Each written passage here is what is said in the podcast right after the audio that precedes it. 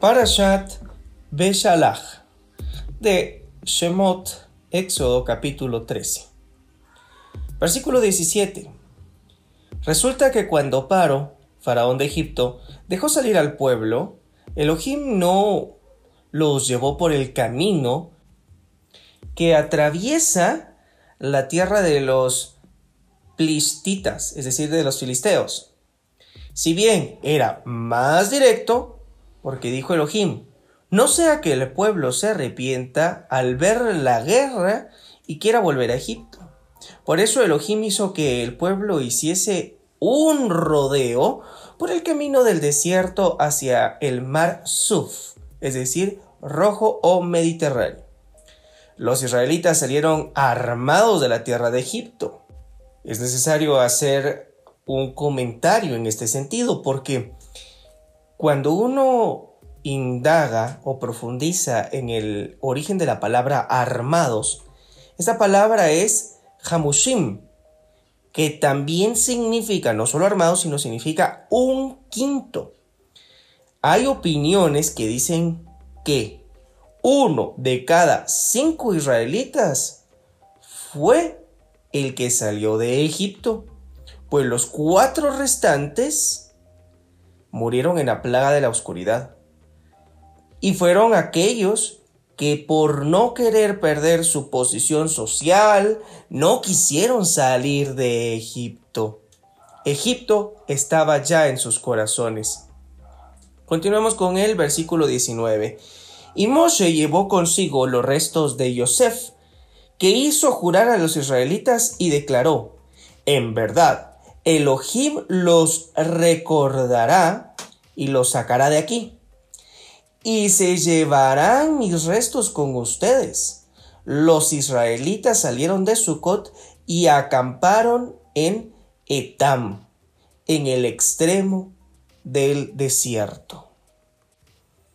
De día, Hashem los guiaba en el camino desde una columna de nube y por la noche en una columna de fuego para alumbrarles, para que pudiesen avanzar de día y de noche. No se apartaba de adelante del pueblo ni el pilar de nube durante el día, ni el pilar de fuego durante la noche. Continuamos con el capítulo 14, versículo 1. Hashem le habló a Moshe para que transmitiera. Diles a los israelitas que retrocedan y acampen antes de Pi Hahirot. Pi Hahirot es una ciudad de Pitón que sería Tanis, ciudad del delta del Nilo. Pitón significa boca cerrada, en alusión a la dura y cerrada esclavitud en Egipto. Pero después del triunfal éxodo, dicha ciudad pasó a llamarse Pi Hahirot, que significa boca o valle de la libertad entre Migdol y el mar, frente a Baal Zephon. Acamparán frente a él, junto al mar. Hashem les ordena que vuelvan hacia Egipto para confundir a los egipcios. Así, Paro pensará que los israelitas están perdidos dentro del país y que el desierto los atrapó. Y yo haré que Paro se ponga terco y los persiga. Así me glorificaré a través de la derrota que proporcionaré a Paro y a todo su ejército. Los egipcios sabrán que yo soy, y menciona su nombre, Bahei, y así hicieron ellos. Mientras tanto, el faraón de Egipto fue notificado de que el pueblo había escapado. Es necesario recordar que el faraón había autorizado que los israelitas fueran tres días al desierto a servir a Hashem y mandó con ellos a supervisores para asegurarse de que retornarían. Al cumplirse el plazo, sin que retornaran, los supervisores asumieron que los israelitas habían tomado su propio camino y se lo informaron a Faraón. Entonces, Paro y sus sirvientes cambiaron de parecer acerca del pueblo y dijeron, ¿cómo podemos expulsar a Israel y que deje de trabajar para nosotros? Metafóricamente, Egipto representa la materia e Israel el alma. La materia es consciente de que si el alma parte, ella pierde su sustento. Continuamos con el versículo 6. Entonces preparó su carro de combate y persuadió a su pueblo de ir con él, es decir, contra los israelitas. En lugar de delegar la tarea a algún subalterno, Paro mismo haciendo gala de toda su motivación, preparó su carro de combate. Continuamos con el versículo 7. Tomó 600 carros de combate de élite y todo el resto de los carros de Egipto con oficiales en todos ellos. Entonces Hashem hizo que Paro, faraón de Egipto, se pusiera terco y persiguiera a los israelitas. Los israelitas salieron triunfantes Literalmente dice con mano elevada en alusión al carácter triunfal de la salida de Egipto. Continuamos con Shemot capítulo 14 versículo 9. Los egipcios con toda la caballería, con los carros de combate de paro, sus jinetes y todo su ejército, los persiguieron y los alcanzaron cuando estaban acampando junto al mar cerca de Pijahirot, frente a Baal Zephon, los israelitas vieron que Paro se estaba aproximando. Los egipcios marchaban en busca de ellos. Los israelitas tuvieron mucho miedo y clamaron a Hashem. Y le protestaron a Moshe. ¿Acaso no había sepulturas en Egipto que nos llevaste a morir al desierto? ¿Qué es esto que nos hiciste de sacarnos de Egipto? ¿Acaso no te dijimos en Egipto que nos dejaras tranquilos y nos permitieras trabajar para los egipcios? ¿Habría sido mejor ser esclavos de los egipcios que morir en el desierto? Pero Moshe contestó al pueblo, no tengan miedo, manténganse firmes y verán hoy cómo Hashem los salvará a ustedes, porque los egipcios que ustedes ven hoy nunca más os volverán a ver. Hashem luchará por ustedes y ustedes quedarán en silencio. En otras palabras, les está diciendo, permanezcan calmos y en silencio, que Hashem luchará por ustedes. Continuamos con Shemot capítulo 14, versículo 15. Hashem le preguntó a Moshe, ¿por qué sigues clamando a mí? Diles a los israelitas que sigan la marcha. En otras palabras, Moshe lo que estaba haciendo era una plegaria, estaba orando, pero, pero el Creador le está diciendo que no es momento, sino que era acción la que se necesitaba. Continuamos con el versículo 16. Y tú, le dijo Hashem a Moshe, levanta tu bastón y extiende tu brazo sobre el mar y pártelo en dos para que los israelitas lo crucen en seco.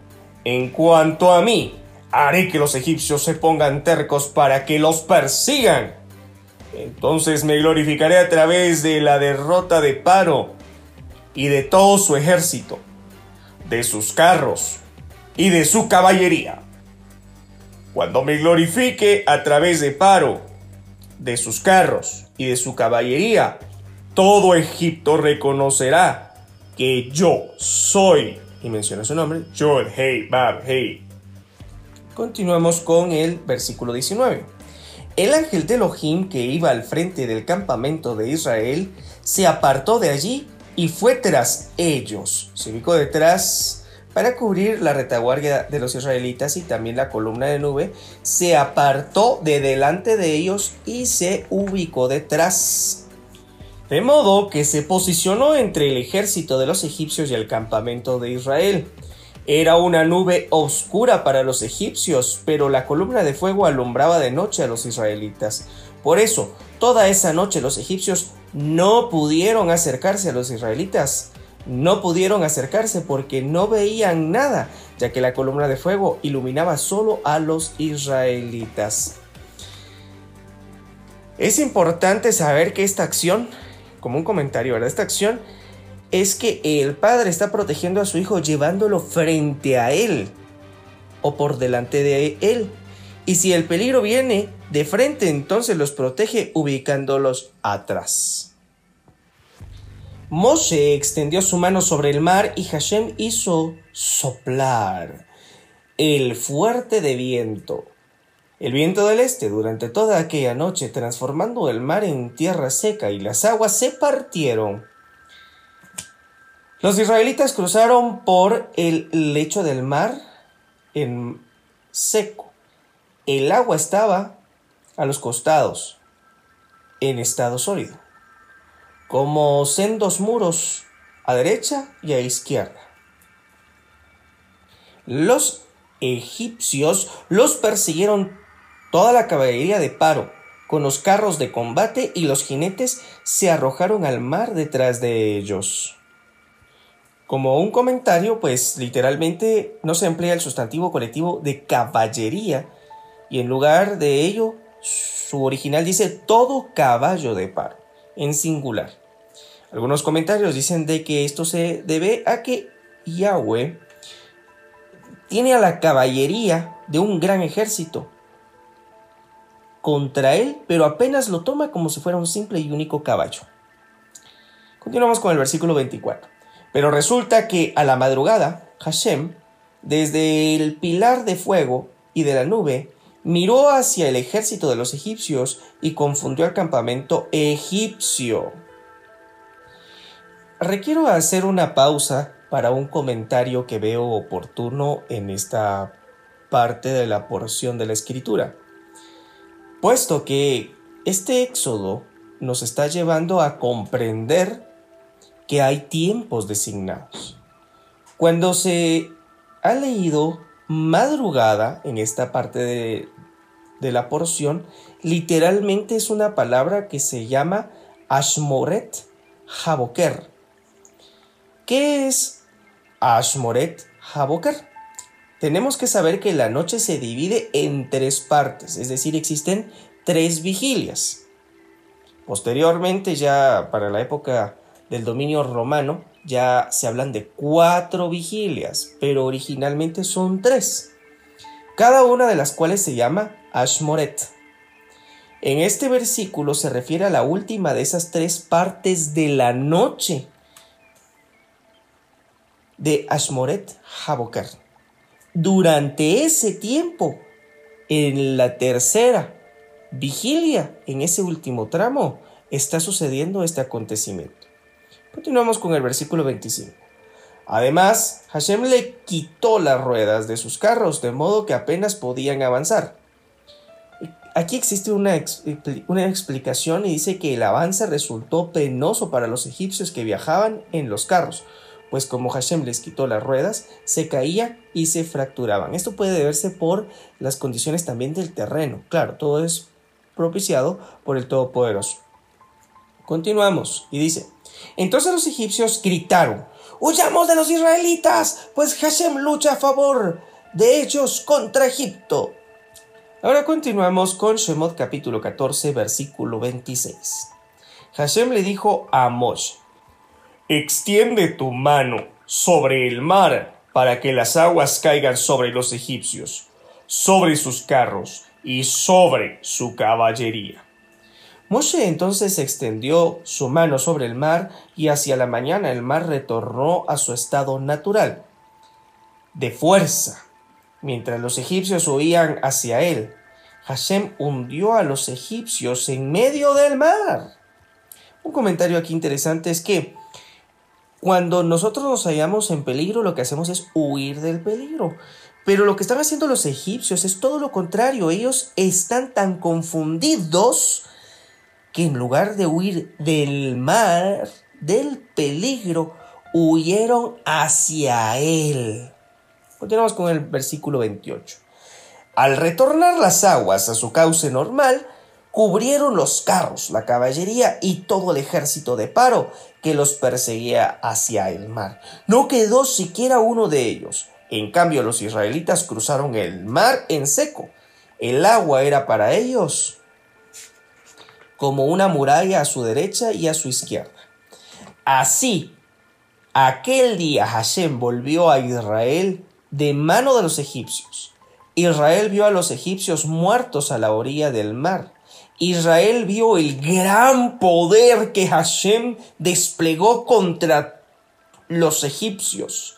El pueblo temió a Hashem y creyeron en Hashem y en su servidor Moshe. Capítulo 15 Entonces, al ver el milagro divino, Moshe, junto a los israelitas, entonó este cántico a Hashem que declara, Cantaré a Hashem porque es sumamente exaltado, y el caballo con su jinete egipcio arrojó al mar. La fuerza y la retribución de Elohim fue salvación para mí. Él es mi Elohim, y yo glorificaré Elohim de mi Padre, y lo enalteceré. Un comentario que también vale la pena realizar es de que en lugar de usar la palabra glorificar, también puede traducirse o leerse como él y yo, o yo y él estamos juntos. Y en lugar de enaltecerse, también puede significar él está elevado por sobre mí. En este sentido, el versículo resultaría de la siguiente manera. Cuando a Él lo considero Elohim mío, entonces Él y yo estamos realmente comprometidos en una estrecha y fluida relación. Pero cuando lo considero Elohim de mi Padre y no mío, entonces Él está elevado sobre mí, lejos. Yo estoy alejado y desconectado de Él. Pues esta sería otra forma de entender el texto. Continuamos con el versículo 3. Hashem es el amo de la guerra. Hashem es su nombre, Yahweh es su nombre. No con armas convencionales él libra las batallas, sino con el poder espiritual que emana de su gran nombre. Precipitó al mar a los carros de Paro y a su ejército, y a sus más escogidos militares los hundió en el mar Suf, es decir, rojo las profundas aguas los cubrieron. Se hundieron en las profundidades como una roca. Tu mano derecha, oh Hashem, es majestuosa en poder para salvar a Israel. Tu mano derecha, oh Hashem, destruyó al enemigo. Dos veces menciona la mano derecha, pues cuando Israel cumple la voluntad del Todopoderoso, también su mano izquierda se transforma en derecha. Continuamos con el versículo 7. En tu gran magnificencia derribas a tus adversarios, les despachas tu ira y los consumes como paja. Al soplido de tus narices las aguas se apilaron las corrientes de agua, se pusieron firmes como una pared, los abismos se congelaron en el corazón del mar. Declaró el enemigo, los perseguiré y los alcanzaré y repartiré sus despojos. Mi alma quedará satisfecha con ellos. Sacaré la espada y mi mano los debilitará. Tú soplaste con tu viento y entonces el mar los cubrió y se hundieron como plomo en las tempestuosas aguas. ¿Quién es como tú entre los poderosos, oh Yahweh? ¿Quién es como tú poderoso en santidad, demasiado exaltado para alabar, hacedor de milagros? Extendiste tu mano derecha, los tragó la tierra, guiaste en tu bondad al pueblo que redimiste y con tu poder los guiaste a tu santa casa. Escucharon otros pueblos y se aterraron. El horror se apoderó de los habitantes de Plachet, de los filisteos. Los jefes de Edom quedaron confundidos. Los poderosos de Moab se convulsionaron. Todos los moradores de Canaán se derritieron por el miedo que les producía Israel. Que el miedo y el pánico caigan sobre ellos por la grandiosidad de tu brazo. Queden mudos como una roca hasta que pase tu pueblo, el río Armón y el Jordán, arribando ya a la tierra prometida. Oh Yahweh, hasta que pase el pueblo que hiciste tuyo. El río de Arnón está al este del Mar Muerto, aproximadamente a la mitad de su altura, y corre perpendicular a él. El Arnón está al norte de Moab. Continuamos con el versículo 17.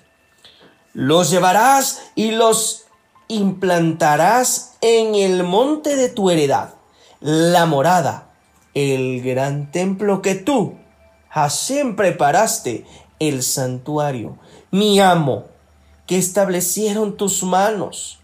Hashem reinará por toda la eternidad. Cuando la caballería de Paro, con sus carros y sus jinetes, entraron en el mar, y Hashem hizo volver el agua del mar sobre ellos, los israelitas caminaron en tierra seca sobre el lecho del mar.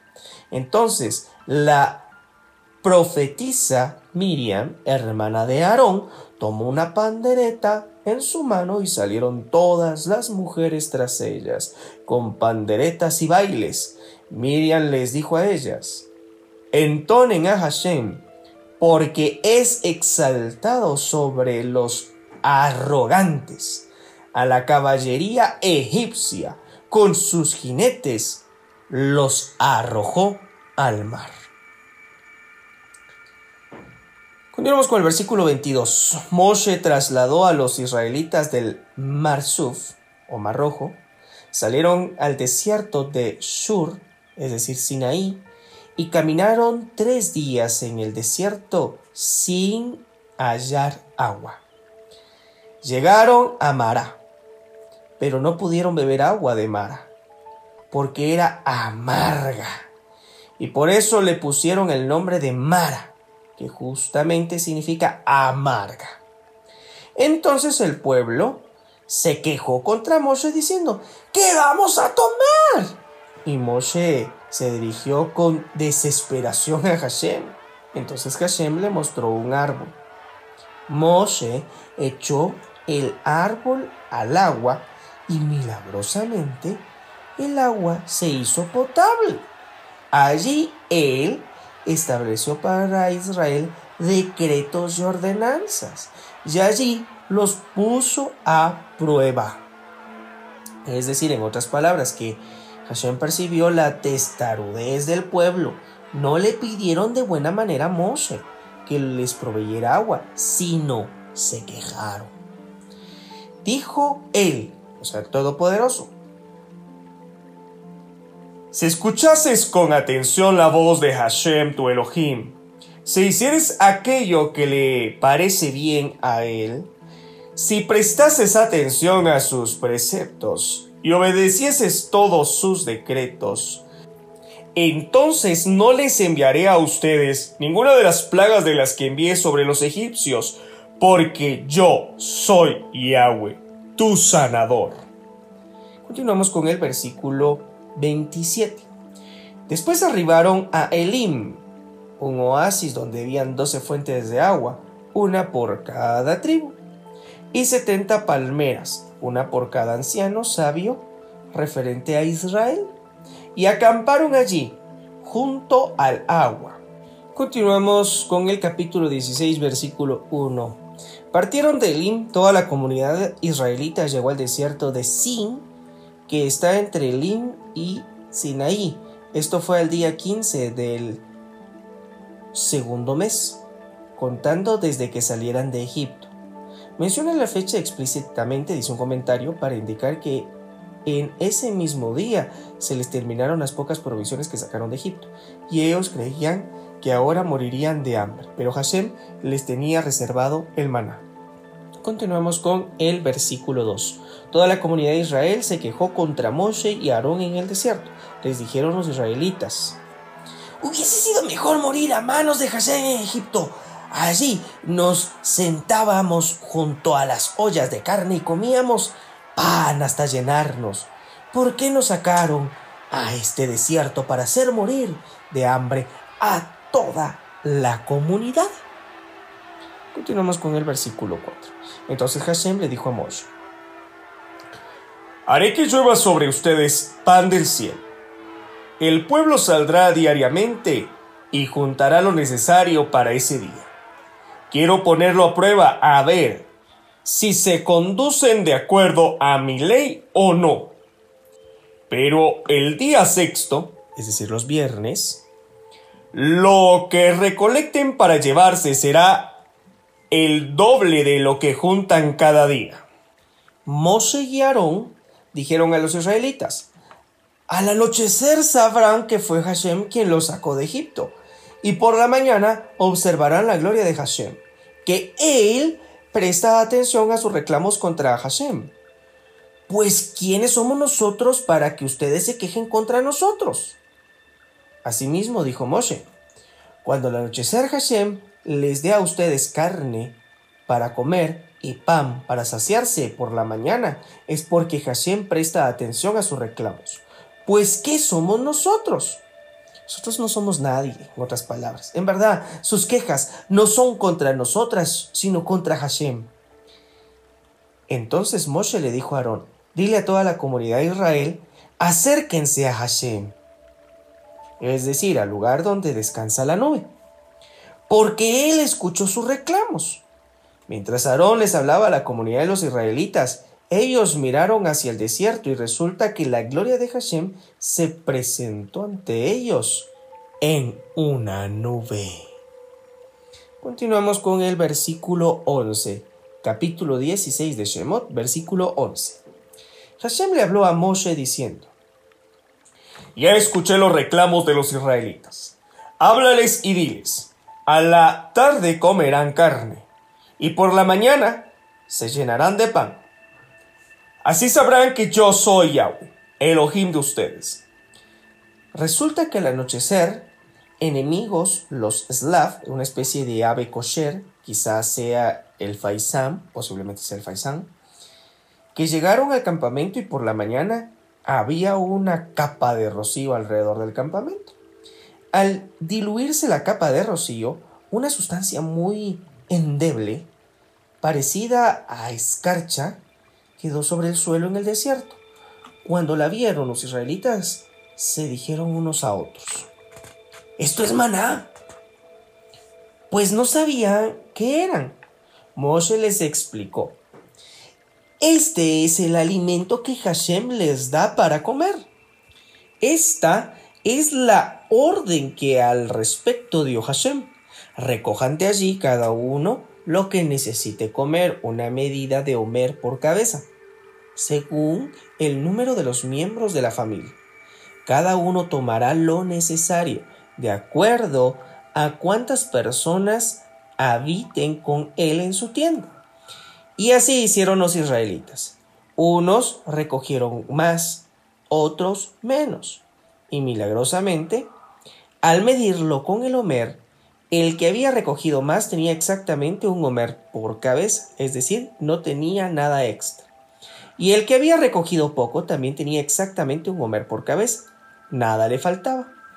Para completar la medida, cada uno juntó según cuánto necesitaba para alimentarse. También les dijo Moshe, nadie deje sobrantes para mañana. Pero no hicieron caso a Moshe, pues algunos sí dejaron hasta la mañana. Pero el sobrante se llenó de gusanos y apestaba.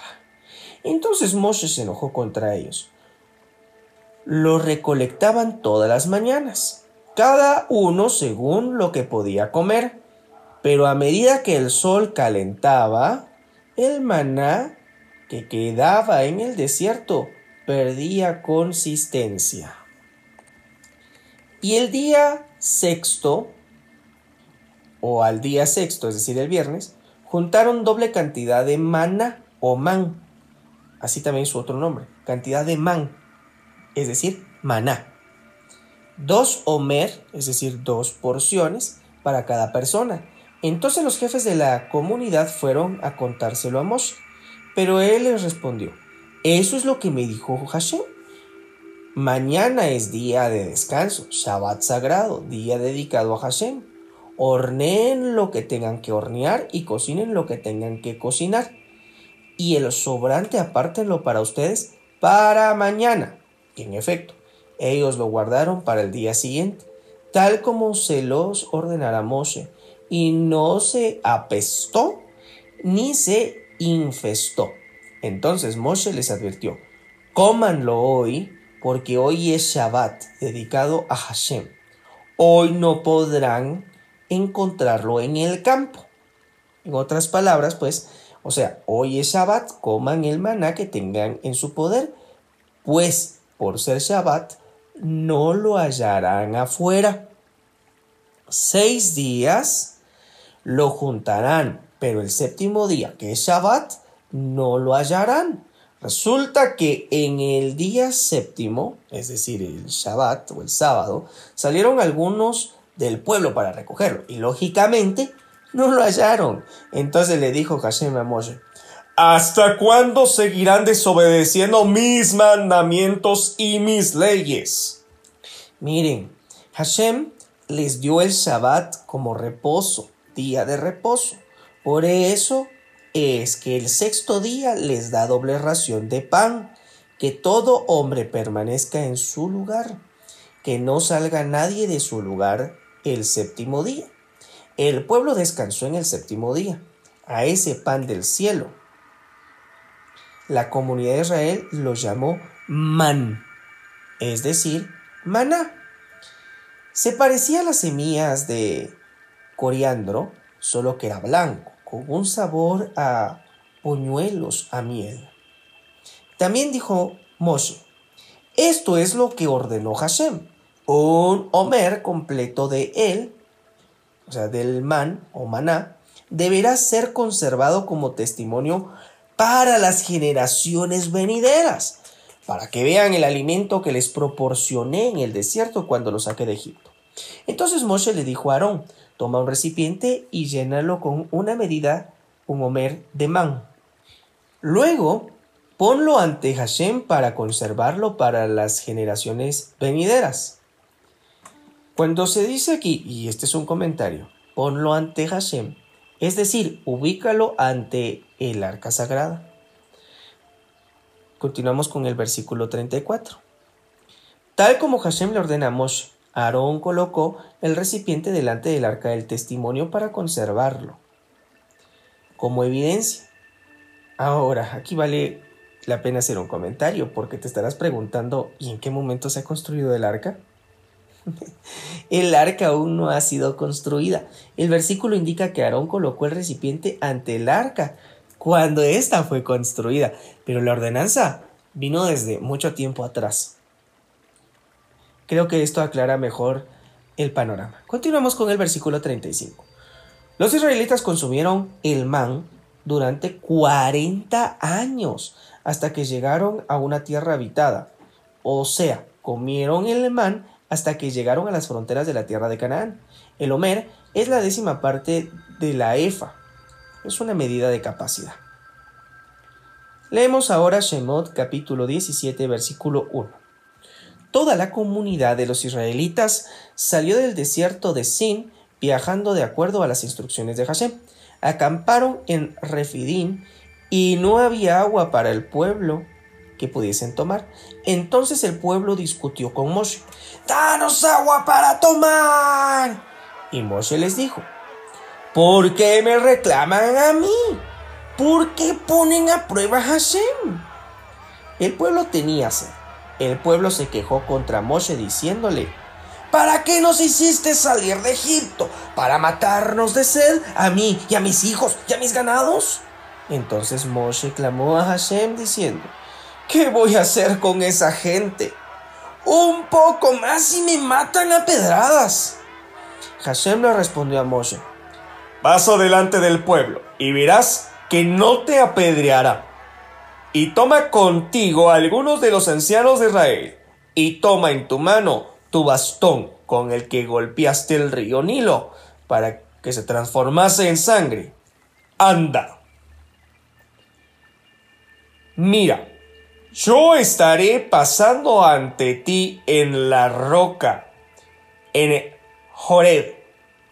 Golpeará la roca y de ella saldrá agua y el pueblo podrá tomar. Y en efecto, así hizo Moshe a la vista de los ancianos de Israel. Puedes comparar esto con números capítulo 20, versículo 8, capítulo 20, versículo 11. Continuamos con el versículo 7.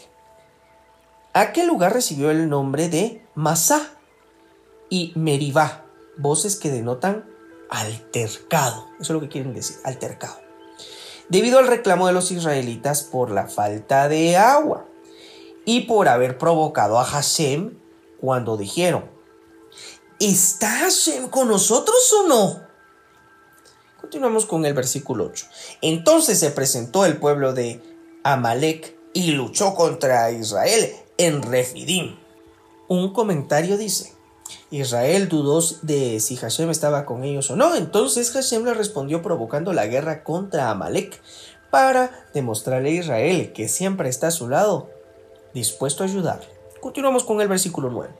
Moshe le dijo a Joshua, elige hombres fuertes, tanto física como espiritualmente para nosotros y sal a luchar contra Amalek. Mañana yo estaré parado sobre la cima del monte, con el bastón de Elohim en mi mano. Y Josué hizo como le había indicado Moshe, luchó contra Amalek.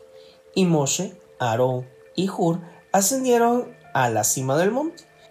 Y resulta que mientras que Moshe tenía su mano levantada, dominaba Israel pero cuando bajaba su mano dominaba a Malek. Haré una pausa para comentar sobre algunos pensamientos de algunos hombres sabios. Quizás te preguntarás cómo es posible que Moshe tuviera el poder en su vara y acaso esto es lo que hace hacer que exista un logro o un triunfo militar? No, más bien la intención era que los israelitas miraran hacia arriba, dicen algunos autores, algunos comentaristas, que orientaran sus pensamientos hacia el Creador, porque todos los sucesos de este mundo tienen su causa en las esferas espirituales, y si uno logra acceder a la fuente de todas las causas, puede alterar el curso de los acontecimientos. Continuamos con el versículo 12. Como Mose tenía sus brazos cansados, Aarón y Hur Tomaron una piedra y se la pusieron debajo para que se apoyara sobre ella. Aarón y Hur le sostenían los brazos, uno de cada lado, y él permaneció con sus brazos firmes extendidos al cielo, a modo de plegaria fidedigna, hasta que se puso el sol. Existen comentarios que indican que Moshe logró detener en ese momento el sol puesto que los amalequitas sabían a través de la astrología en qué momento podrían ganarle a los israelitas y vencerlos. Pero no hay ningún augurio para el pueblo del Señor. Continuamos con el versículo 13. Y Joshua derrotó a Amalek y su pueblo a filo de espada. Hashem le dijo a Moshe, escribe esto acerca de la crueldad de Amalek como recordatorio en el libro y hazlo saber a Yehoshua, pues yo borraré totalmente la memoria de Amalek. Moshe construyó un altar y lo llamó Yahweh es mi milagro. Y dijo, pues está la mano en el trono de Elohim. Hashem tendrá guerra contra Amalek de generación en generación. Otra posible traducción es, y dijo, por cuanto la mano de Amalek se levantó contra el trono de Jehová, Jehová tendrá guerra contra Amalek de generación en generación. Haftarah Beshalach de Jueces capítulo 4 versículo 4 al capítulo 5 versículo 31. Débora, esposa de Lapidot, era una profetisa. Ella juzgaba a Israel en aquel entonces. Ella acostumbraba a sentarse bajo la palmera de Débora entre Rama y Betel, que están en el norte de Jerusalén, en el monte de Efraín, y los israelitas acudían a ella para que los juzgara. Ella mandó a llamar a Barak, hijo de Abimoab, de Kedesh, Neftalí, y le dijo, Hashem Elohim de Israel ordenó lo siguiente, anda y convence al pueblo de que se dirijan al monte Tabor. Lleva contigo diez mil hombres de los descendientes de Neftalí y de los descendientes de Zebulón. Yo haré que Sisra, general del ejército de Yavin, vaya a tu encuentro en el arroyo de Kishon y te ataque con sus carros de combate y su ejército. Te lo entregaré en tu mano. Pero Barak le respondió, si tú vienes conmigo, iré, y si no vienes conmigo, no iré. Ella replicó, iré contigo, pero no tendrás gloria en la campaña que vas a emprender, pues Hashem entregará a Sisra en manos de una mujer. Entonces Débora se preparó y fue con Barak a Kedesh. Allí en Kedesh, Barak convocó a Zabulón y a Neftalí. Diez mil hombres lo siguieron, y también Débora fue con él. Mientras tanto, Heber, el kenita, que descendía de Jobab, suegro de Moshe, se había separado del resto de los kenitas, estableciendo su tienda en Elon Betzaanim, cerca de Kedesh. Sisra fue advertido de que Barak, hijo de Abin Moab, había ascendido al monte Tabor. Sisra alistó todos sus carros de combate, 900 carros de hierro y todas las tropas que tenía con él desde Jaroshet, Jagoim, hasta el arroyo de Kishon. Débora le dijo a Barak, prepárate, que ahora es cuando Hashem entregará en tus manos a Sisra. Ataca hoy, no te demores. Mira, Hashem sale al frente tuyo para que triunfes. Entonces Barak descendió al monte Tabor, seguido por diez mil hombres. Hashem hizo caer en pánico a Sisra, a sus carros de combate y a toda su tropa al enfrentarse con la espada de Barak. Sisra se bajó de su carro y escapó a pie. Barak persiguió a los carros y al ejército hasta Jaroshet, Jagoim. Todo el ejército de Sisra cayó en espada y ninguno sobrevivió. Sisra huyó a pie a la tienda de Iael, esposa de Jaber el canaanita. Había entendimiento entre Yavin, rey Hatzor, y la casa de Heber, el kenita. Y él salió al encuentro de Sisra y le dijo, Por aquí, señor mío, por aquí, no tema.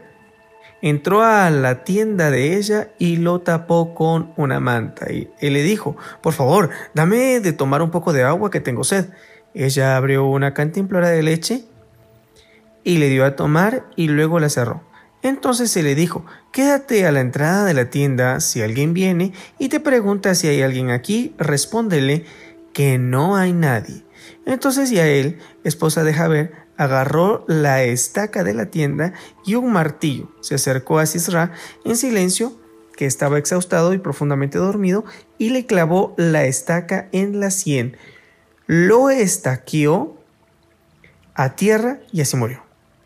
Mientras tanto, Barak estaba persiguiendo a Sisra, y a él salió a su encuentro y le dijo, Venga, le mostraré al hombre que usted está buscando. Entró con ella y allí estaba Sisra, ya muerto, con estaca en su sien. Así humilló Elohim ese día a Yavin, rey de Canaán, entre los israelitas. La mano de los israelitas se fue haciendo progresivamente más fuerte hasta Yavin, rey de Canaán, hasta que lo destruyeron. A continuación leemos jueces capítulo 5 con el canto de Débora. Ese día Débora y Barak, hijo de Abimoab, entonaron este cántico. Cuando el enemigo abre brechas en Israel, se consagran a él, bendigan a Hashem, escuchen reyes, presten atención príncipes. Yo cantaré, entonaré alabanzas a Hashem, Elohim de Israel. Hashem, cuando saliste de Seir, cuando avanzaste desde los campos de Edom tembló la tierra, y también el cielo derramó agua, y también las nubes derramaron su lluvia. Se derritieron los montes ante Hashem, como pasó en el Sinaí, ante Hashem, Elohim de Israel. En los tiempos de Shamgar, hijo de Anat, en los tiempos de Yael, las caravanas abandonaron el camino principal e iban por caminos de circunvalación. La gente dejó de habitar las ciudades no amuralladas de Israel, hasta que surgí yo, Débora, como madre de Israel. Cuando los israelitas se inclinaban por nuevos ídolos, había guerra en las ciudades. Ni escudo ni lanza se veía entonces entre los cuarenta mil de Israel. Mi corazón está con los líderes de Israel, con los que se consagraron a la gente enseñándoles a decir bendigan a Hashem.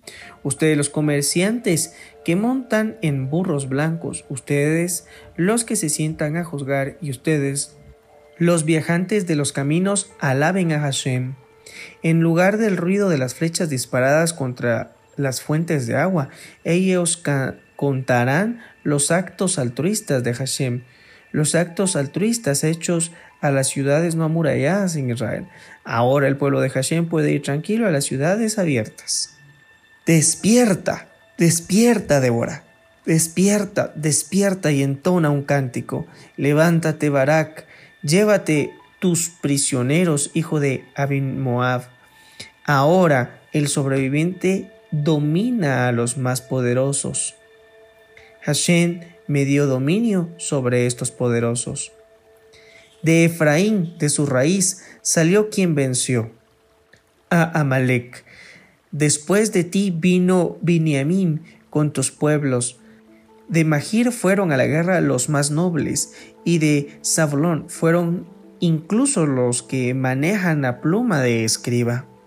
Los líderes de Isahar estaban con Débora y paralelamente el resto de Isahar estaba con Barak. Fue enviado al valle para cumplir su misión. Pero en la indecisión de Rubén para ir al frente hubo gran falsedad. ¿Por qué te sentaste, Rubén, sobre los cercos de los corrales para escuchar los válidos de los rebaños? La incomprensible pasividad de Rubén requiere gran investigación. Gilead se había establecido en la otra margen del Jardín, es decir, del Jordán. ¿Y por qué Dan junto sus pertenencias en barcos tratando de huir? Pero Asher vivía en la costa del mar y debió quedarse para proteger sus fronteras abiertas. Zabulón es gente que puso su vida en peligro de muerte. Y lo mismo hizo Neftalí en los altos del campo de batalla. Vinieron reyes y pelearon.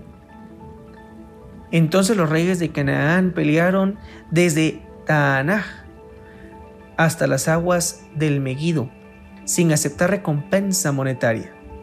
Desde el cielo los mismos astros pelean, desde sus órbitas los astros pelean contra Sisra el arroyo de Kishon barrió al enemigo. Ese viejo arroyo, el arroyo de Kishon, pisotea mi alma. El poder del enemigo, las pezuñas de los caballos fueron golpeadas con el galope, el galope de sus poderosos jinetes. Maldigan a Meroz, dijo el ángel de Hashem. Malditos, malditos sean sus habitantes porque no acudieron en ayuda del pueblo de Hashem, en ayuda del pueblo de Hashem contra los poderosos. Bendita sea entre las mujeres y a él, esposa de Jaber el canaanita, bendita sea entre las mujeres de las tiendas. Él pidió agua y ella le dio leche. En un plato majestuoso le sirvió crema. Su mano izquierda la extendió hacia la estaca y su mano derecha hacia el martillo de obrero.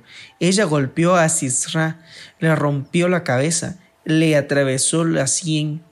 A los pies de ella Sisra se retorció, cayó, yació tendido. A los pies de ella se retorció y cayó. Donde se retorció, allí mismo murió. Ella, la madre de Sisra, miró afligida desde la ventana, porque su carro se demora en venir. ¿Por qué son tan lentos los pasos de sus carros? Las más sabias de sus damas le daban respuestas y también ella se respondía. Quizás se demore porque estén hallando y dividiéndose el botín. Una o dos chicas de las prisioneras, cada hombre, un botín de ropa colorida para Sisra, bordados de colores, vestimentas de doble bordado para el cuello de los saqueadores. Hashem, que todos tus enemigos sean eliminados, los que le aman que sean como el sol poderoso cuando brilla en todo su esplendor. Y la tierra estuvo en paz durante cuarenta años. Esta porción semanal trata de la expulsión de Israel en Egipto, siendo ya una molestia para los egipcios, pues su Elohim, el Todopoderoso, les guardaba y cuidaba, mientras que estos cumpliesen, claro, con ser obedientes. Algunos comentarios indican que uno de cada cinco israelitas salieron de Egipto, es decir, un 20%. La razón es que los otros nunca quisieron creer o su comportamiento era semejante a los egipcios. Puedes corroborar con Shemot, Éxodo capítulo 13, versículo 18. Describe que salieron armados, pero la palabra utilizada en su original es Hamushim, que también significa un quinto. Moisés hizo cumplir la petición de José, pues hicieron que sus huesos fueran repatriados de Egipto a la tierra que se le prometió a sus padres. Faraón va en búsqueda de esos extranjeros, puesto que se cree que al otorgar el permiso para que fuesen a adorar al Todopoderoso, esto entraba dentro del periodo de tres días de camino. Algunos comentaristas mencionan que existían supervisores de Faraón y estos advirtieron que el tiempo estaba caducado. Entonces, ¿Yahweh mintió? No, es por ello que al caducar el tiempo solicitado, los tres días de camino, la muerte de alguna de las dos partes haría que el convenio acabara, y es por ello que la inminente muerte de este poderoso egipcio permitió la libertad por medio de las aguas. Israel acampó en Pijahirot, que su nombre significa boca cerrada, tanto en su explicación geográfica como en relación al sentido espiritual. Israel siempre reclamando, siempre haciendo lo que no debe de hacer. En un momento, y frente al Mar Rojo, o Yamsuf, empezaron a reclamar a Yahweh. Y éste le responde que no es momento de clamar, sino es momento de actuar. Y por ello se convierte en el Valle de la Libertad, Pi Hahirot, el valle de la boca cerrada. Puedes corroborar con Shemot capítulo 14 versículo 13 al 14. Siempre, siempre debemos de estar firmes. Quien mantuvo la vida en Egipto, quien fue la luz y la sal de esta poderosa nación, fueron los israelitas, que una vez salieron de esas tierras, pues eran peregrinos y extranjeros, nunca más fue igual. Y las memorias de esa civilización tan poderosa quedaron erradas y confundidas. Por eso el día de hoy existe tanta confusión en los datos históricos de esta poderosa civilización. Egipto es figura de lo material e Israel es el alma. Sin el alma, sin Neshama, la materia o el cuerpo no es nada. El ángel de Yahweh siempre está al frente, guiando y abriendo el camino a Israel. Pero como un padre, cuando el problema requiere cuidado, también cubre la retaguardia, haciendo que el pueblo avance, pues su respaldo y sustento siempre será Él. Este ángel era la columna de nube que alumbraba de noche. En la oscuridad más fuerte, la columna, que es el trono de Yahweh, será quien nos permita ser iluminados. Es decir, que será su ley la lámpara a nuestros pies y lumbrera a nuestro caminar. Esa columna ilumina únicamente a Israel, pues para los egipcios era oscuridad. Esa confusión de los egipcios hizo que en lugar de huir del peligro, huyeron a su propia destrucción. Realmente la función de Faraón y del mundo es acercar a los verdaderos hijos. No me refiero a los de sangre, ni a los que tienen ADN literal y de origen semita. No, sino me refiero a aquellos verdaderos hijos que cumplen la palabra del Todopoderoso. Entonces, Faraón y el mundo a nosotros nos conduce a una mejor comunión con el Todopoderoso. Los obstáculos tienen esa función.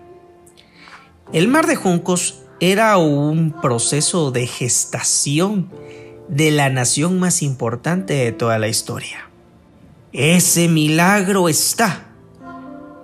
Pero la vara era el detonante que cumplía con el rol de encender ese milagro.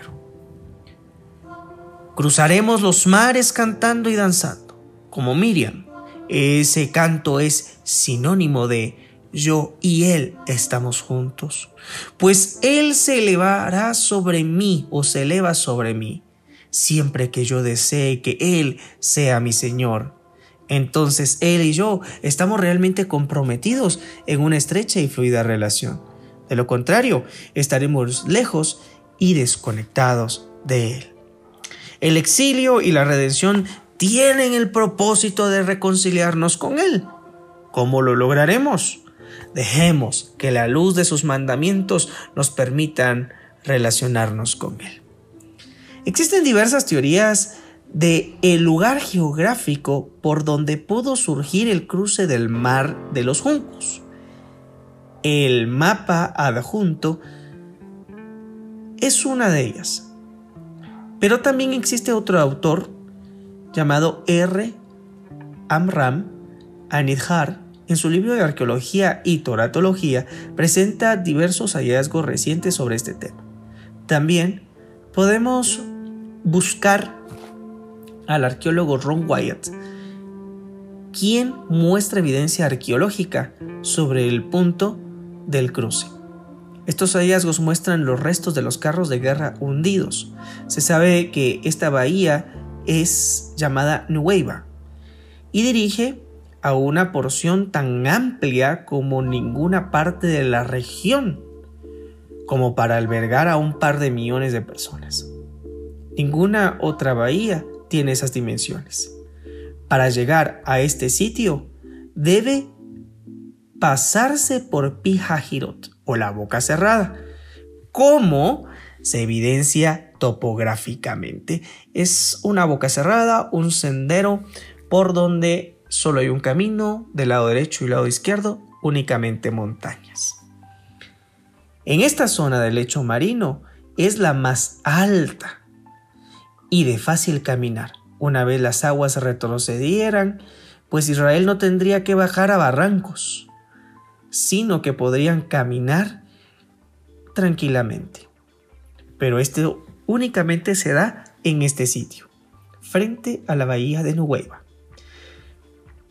Una de las razones para que se conservaran los carros dentro del coral como una evidencia que sí realmente existió, es que son partes de oro que pertenecen y tienen la forma de los carros de guerra. En diversas inmersiones en este sitio se encuentran también huesos humanos y de los caballos.